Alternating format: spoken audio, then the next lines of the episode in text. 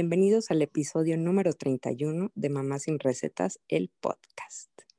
El día de hoy tenemos como invitado al arquitecto Jorge Ceballos. Él, pues bueno, es arquitecto, tiene una maestría en Barcelona. Además de esto, es esposo de Sara y papá de Elena. Y tiene un podcast que se llama Máquinas de Habitar. ¿Por qué lo invité a él? Pues bueno, resulta que dije, siendo un arquitecto papá, seguramente tiene mucha idea de cómo eh, hacer los espacios no solamente lindos, sino funcionales y bastante agradables a la vista. Y eso es lo que siento que a veces necesitamos, sobre todo en este momento que estamos viviendo en casa, trabajando en casa, entreteniéndonos en casa, eh, estudiando en casa. Todo lo hacemos eh, absolutamente en la casa. Y siento que muchas personas han empezado como a querer cambiar sus espacios o hemos empezado a improvisar ciertas cosas. Sin embargo, como que a veces todavía queda esto de, híjole, está amontonado o híjole, no se ve tan bien, ¿cómo le hago? Y siento que por algún, por algún lugar tenemos que empezar. Entonces, por eso invité a Jorge, porque él nos va a dar un poquito de luz sobre cómo podemos eh, iniciar esta transformación de nuestros espacios para que no solamente sean bonitos, sino que también sean funcionales. Y ahora sí, bienvenido, Jorge.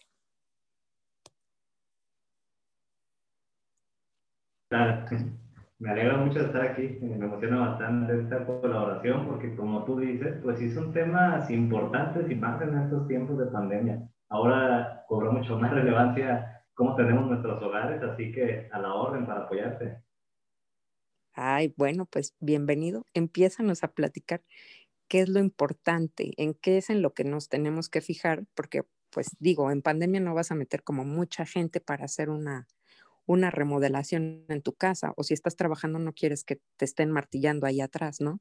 Pero yo creo que seguramente hay como algunas pautas que podemos seguir para, pues empezar a hacer esto, ¿no? De, una forma gradual, de una forma amigable y que de verdad te sientas que ese espacio es tuyo, porque a veces estamos en nuestras casas y decimos, ay, pues estaría padre hacerle tal modificación o estaría muy padre este, comprar tal mueble, pero igual como que la vida avanza tan rápido que no te das ese tiempo y creo que ahora puede ser el momento.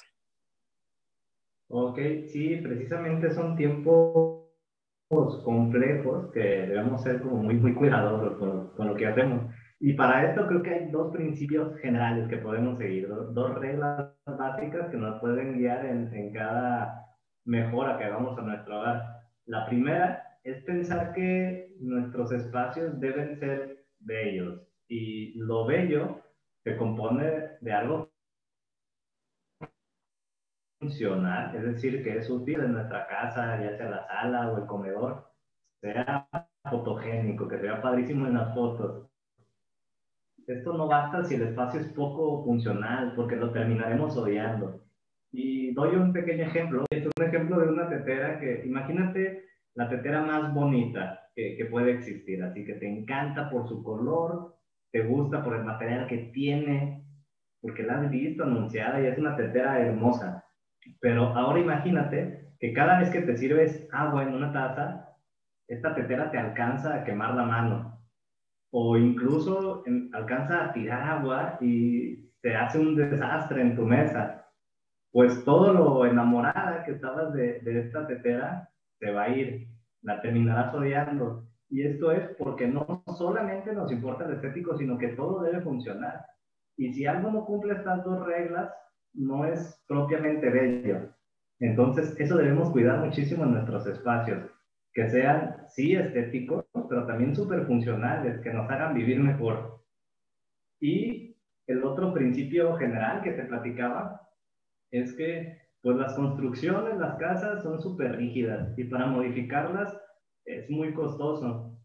Y por lo tanto, los accesorios, ya sea los muebles, la decoración, las lámparas, nos permiten adaptarnos a cada nueva circunstancia eh, de manera más económica. Es mucho más barato cambiar la decoración que tirar un muro. Es mucho más barato eh, mover un mueble o, cambiarlo que construir un, un techo en tu casa. Entonces, a través de estas pequeñas cosas podemos adaptarnos a cada tiempo y vaya que estos tiempos han cambiado. Entonces, ese es otro principio muy, muy claro, el utilizar estos elementos pequeños para poder irnos adaptando a cada tiempo. Claro, y por supuesto me quedé pensando en el ejemplo de la tetera. Les comparto que aquí en la casa teníamos una, una chimenea en medio de la sala que estaba muy padre y tal, pero cuando llegaron nuestros hijos, pues dejó de ser funcional, metían cualquier clase de juguetes ahí adentro, este, pues las esquinas se volvieron un poco peligrosas, así que pues la terminamos demoliendo, ¿no? Y entonces creo que también cambia un poquito a partir del, del momento de vida en el que estamos atravesando.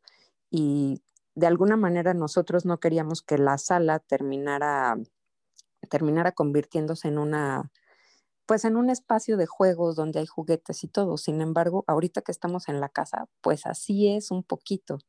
Este, entonces, pues bueno, justamente creo que también ahí nos, nos podemos organizar para que todo tenga un poquito, un poquito su lugar y entonces regresemos otra vez a esta parte estética y funcional, ¿no? Que tenga ambas. ¿Cómo ves? Y, y, creo que todo es bajo el principio de irnos adaptando a cada tiempo. Hay tiempos que no hay niños, hay tiempos que ya llegaron los niños, pero también hay tiempos que esos niños ya crecieron. Y el espacio tiene que irse transformando de acuerdo a eso. Muy bien, pues síguenos dando más tips. Queremos saberlo todo. Queremos tener una recámara de ensueño, una oficina en casa increíble, una recámara súper cómoda. ¿Cómo le hacemos? Pues mira, te voy a hablar sobre tres espacios puntualmente. Uno es la sala de estar, este espacio que es siempre el protagonista cuando llegan nuestros invitados, que pues ahora son pocos, tal vez son muy limitados, pero bueno, pronto volverá a ser más. Es la, la sala de estar. Para esto, mi recomendación es que los tapices de tus muebles eh, sean un color neutro. Esto es decir, un color que no llama mucho la atención, es un color gris, un color beige, o hasta un color blanco. Como si tienes niños no te lo recomiendo tanto el color blanco, pero en fin, una base de, de, color neutro y meter acentos de un color que nos guste. Esto puede ser los cojines. Imagínate que tienes una sala gris, pues mete un juego de cojines que sea azul.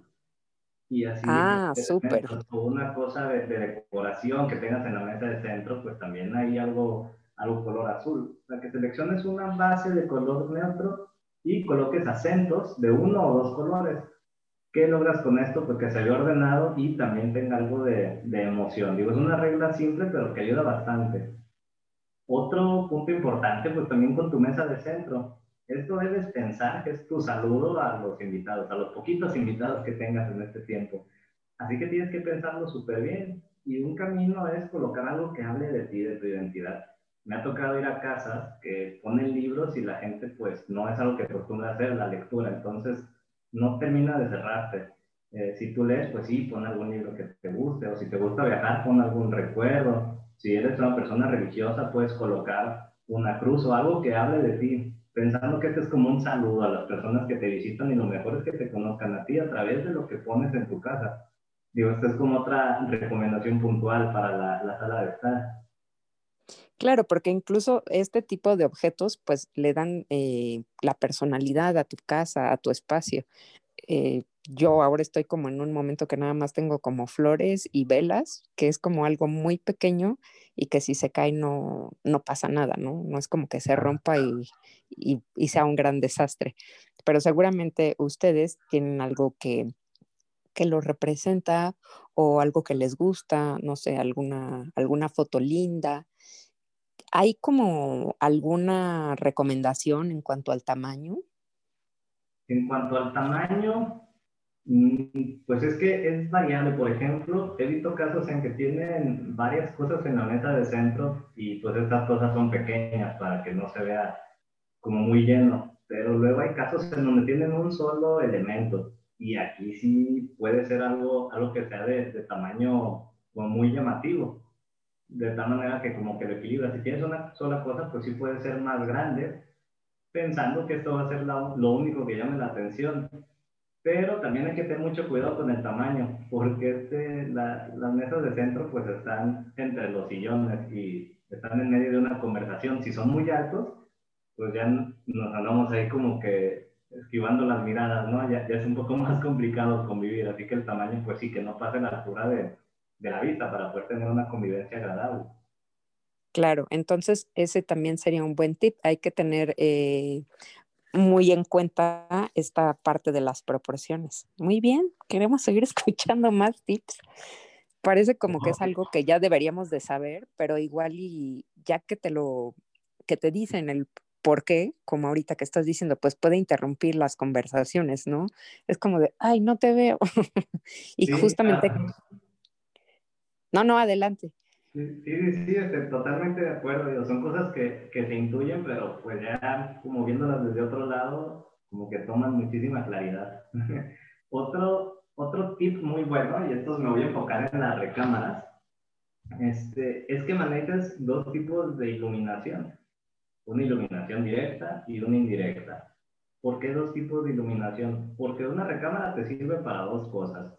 Para desempeñar actividades en el día ahora hasta trabajar o más cosas con esta pandemia, y para descansar en la noche. ¿Qué es la luz indirecta? Es cuando el foco tú lo alcanzas a ver eh, eh, de manera directa, como dice su nombre. Esta luz pues ilumina muy bien para poder realizar actividades, para poder ver bien lo que estamos haciendo. Pero cuando queremos descansar es enfadosísimo tener un foco que nos esté dando en la cara. Y ahí es donde necesitamos la luz indirecta. La luz indirecta es la que tú no ves, la fuente de iluminación, tú no ves el foco y esto puede ser una lámpara que tenga como la campana que te, que te difumine mucho la iluminación, o incluso en los plafones, en el techo, a veces la luz apunta hacia los muros y eso ya como que la difumina un, un poco. Y esta luz pues te ayuda a entrar en el, en el descanso, en la noche. O sobre todo hay gente que les gusta tener una lucecita prendida para dormir. Aquí es donde entra esa iluminación que no te alcanza a despertar, pero que te ayuda como a tener algo de luz.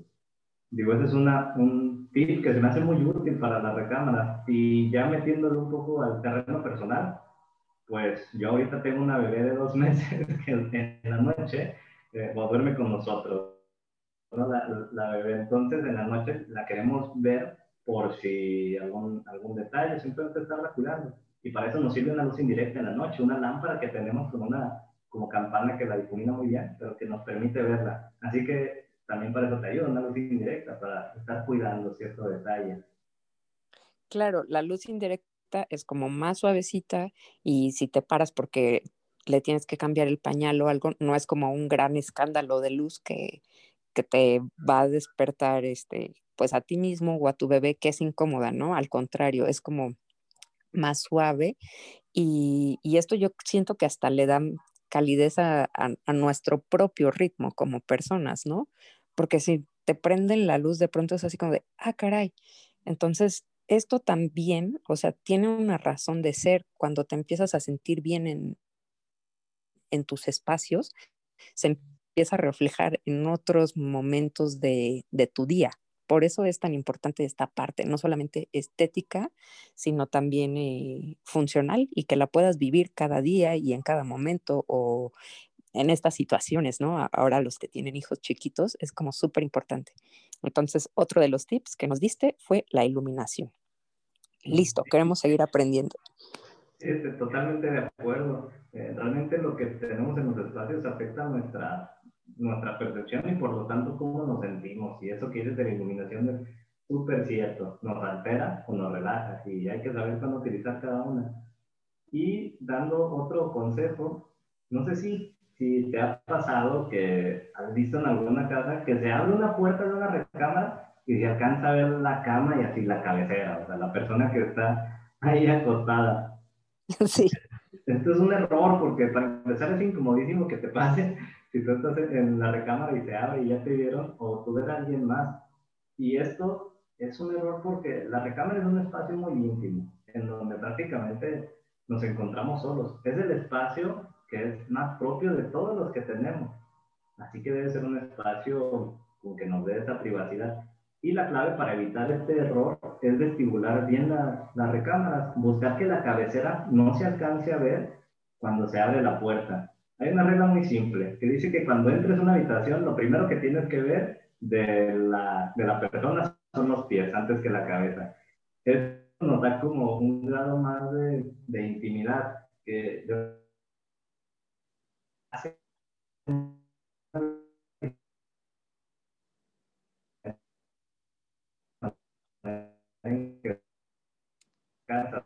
si se te abre la puerta no estás con el nervio de que ya cerrada. Entonces, son como pequeñas y digo, este es como otro pequeño tip que siento que es muy útil. Claro, totalmente, totalmente útil. Entonces, lo primero que se vea sean los pies y no la cabecera, porque, pues sí, como dices, no, mm, de hecho, si lo piensas, como que no tiene mucho sentido, ¿no? Entonces, seguir siguiendo un poquito esa, esa lógica. Sí, claro. La idea es conservar la, la intimidad, el resguardo que sentimos en la recámara a través de esta simple regla.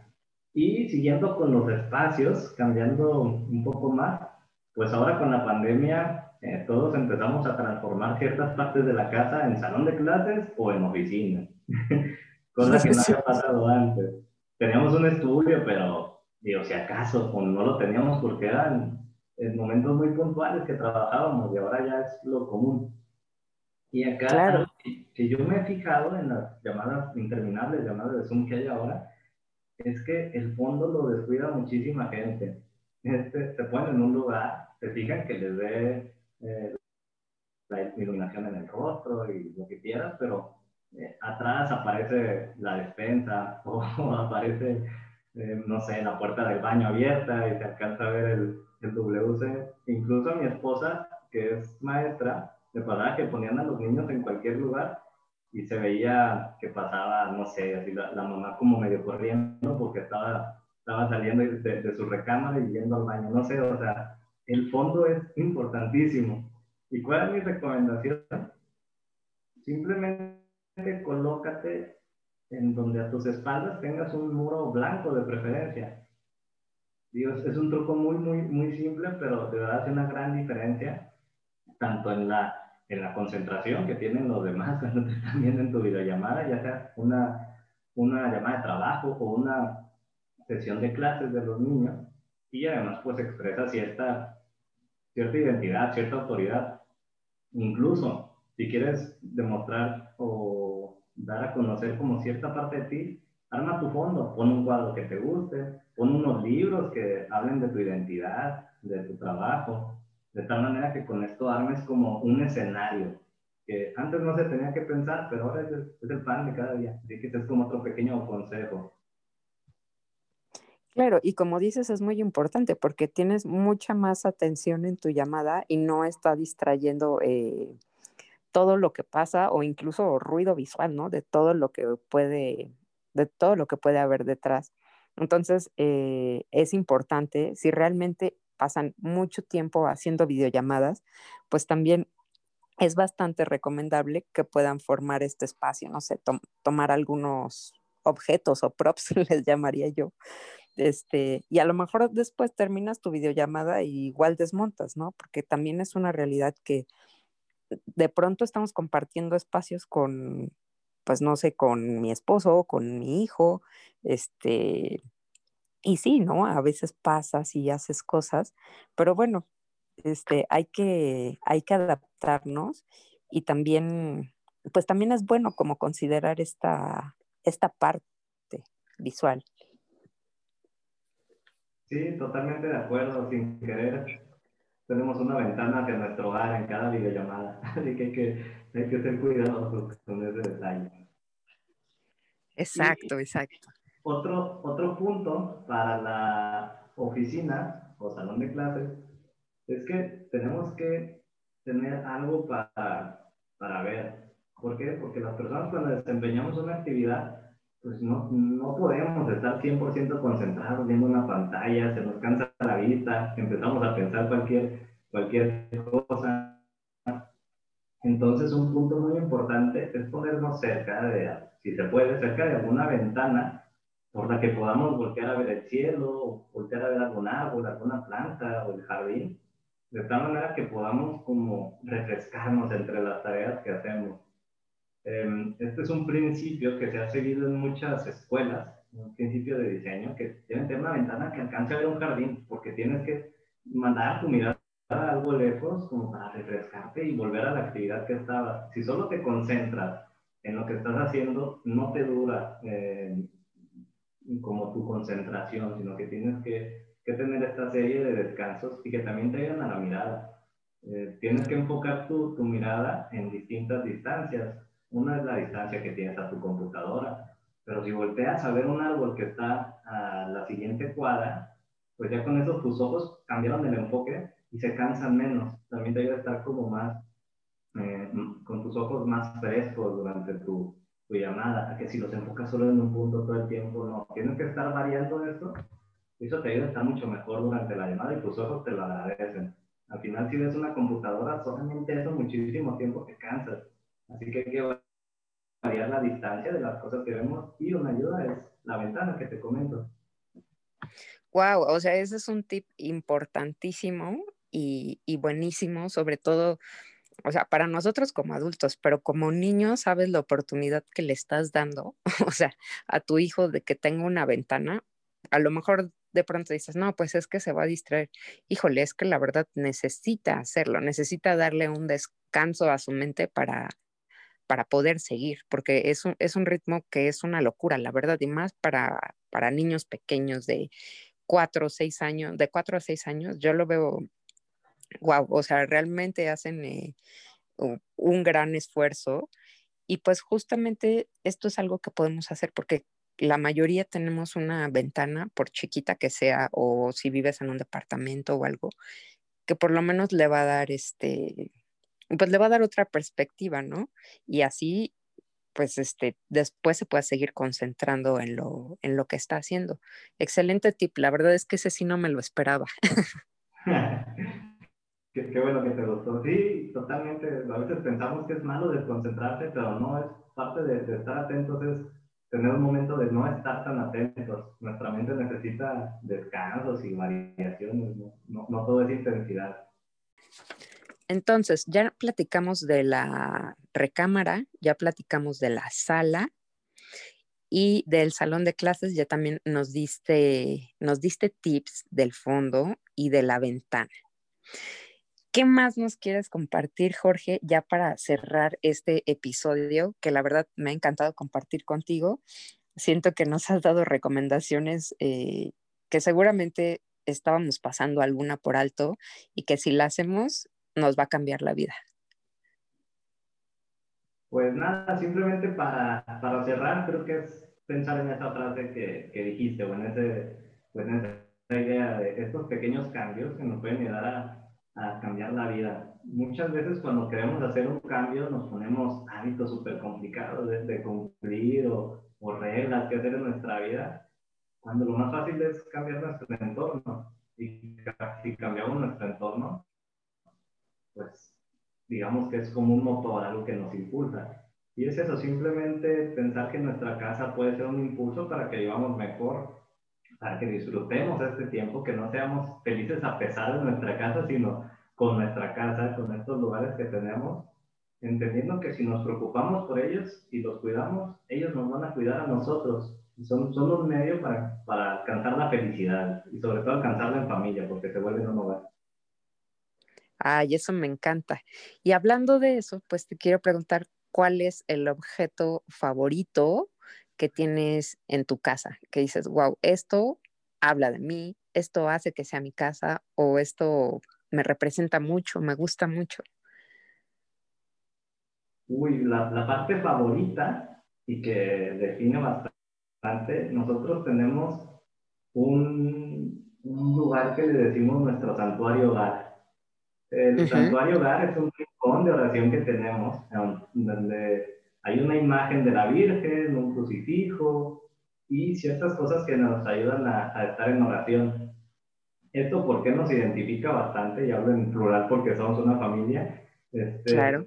porque nosotros pues tenemos una fe, claro, imperfecta, pero que nos motiva bastante y nos define como personas, así que esto es algo que hace único a nuestro hogar y es el punto en el que nos encontramos como con más humildad, donde muy vulnerables, llegamos a, rezar en conjunto ante las situaciones difíciles o las buenas y vamos marcando pautas en nuestra vida. Así que este es un espacio bonito y que además nos, nos, caracteriza, nos caracteriza y nos impulsa todos los días.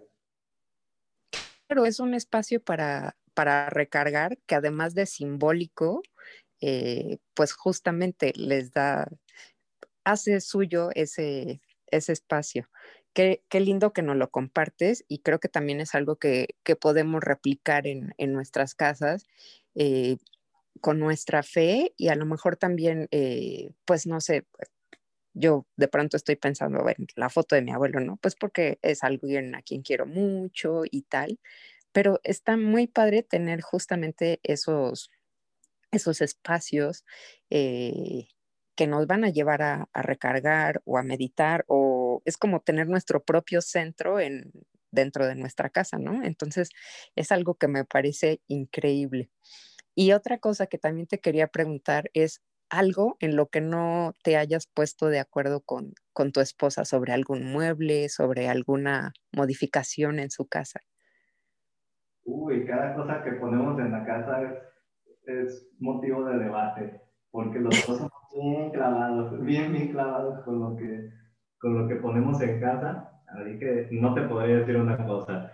Eso ha sido con la sala, con el comedor, hasta con las del arbolito. Ha sido, ha sido un tema de definir cuáles, calcular cuántas íbamos a poner en el árbol. De, verdad, todo ha sido un tema. Y a día de hoy, cada mejora que, que, que queremos hacer es una serie de debates, pero nunca hemos puesto algo que no le guste al otro. Terminamos llegando a algo en común, digamos que todo el debate tiene su efecto y, y ponemos por las cosas que nos gustan a los dos, así que eso es bien positivo. Pero sí, eso pasa con cada paso en la casa.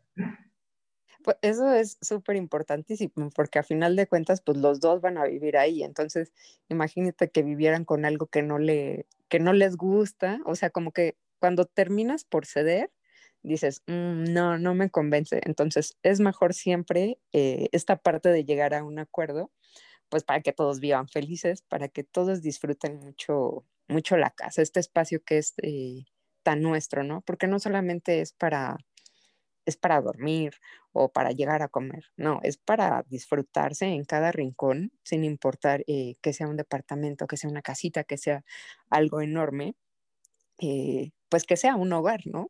Y que te, que te haga sentir eh, tal cual eso, eh, ese cariño, esa calidez, eh, esas ganas de, estar ahí.